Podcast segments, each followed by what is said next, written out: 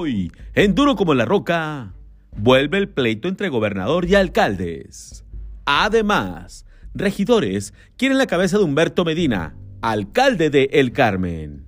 Y le achacan a Judith Díaz fallas en Banco del Bienestar. Vuelven diferencias entre gobernador y alcaldes. Pasadas las 23 horas de ayer, circuló un aviso de WhatsApp entre los 28 alcaldes del Pacto por Nuevo León para no asistir a la mesa de colaboración metropolitana, pues el gobernador no había dado la orden de publicar en el periódico oficial la modificación de los 2.500 millones de pesos en la ley de egresos. La molestia de los alcaldes es el incumplimiento a la publicación y temen que el mandatario vuelva a incumplir pactos políticos. Urgen remoción de alcalde en el Carmen. Será hoy cuando los regidores de El Carmen definan lo que va a suceder en su municipio, pues luego del intento de asesinato contra el regidor Rafael Portillo por parte de hombres armados que no pudieron concretar el crimen del edil, hoy se presentarán a ratificar la denuncia ante la Fiscalía, pues Portillo acusa al alcalde Humberto Medina El Roco ser el actor intelectual de este cobarde acto.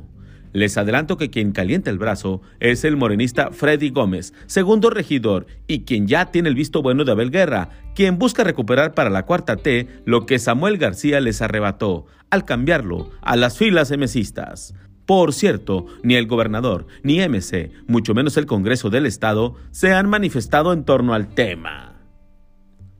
Carga Judith Díaz con problemas del Banco del Bienestar.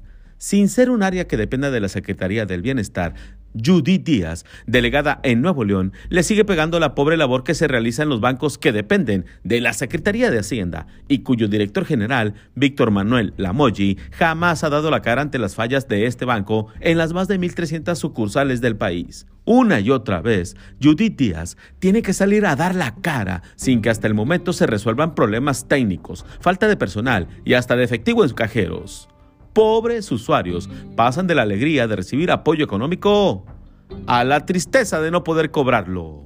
Duro como la roca es un editorial de Noticom, agencia informativa y de servicios. Informó Efren Andrade.